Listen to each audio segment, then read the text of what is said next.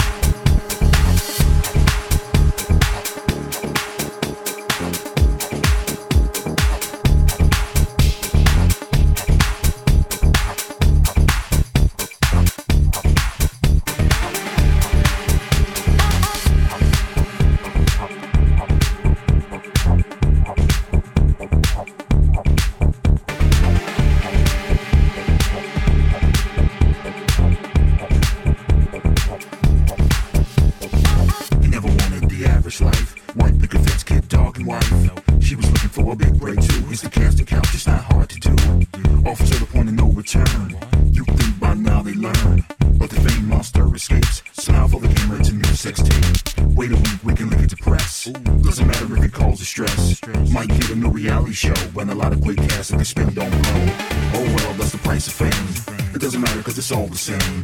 Even though this is tongue in cheek, Hollywood's gonna find a new crew next week.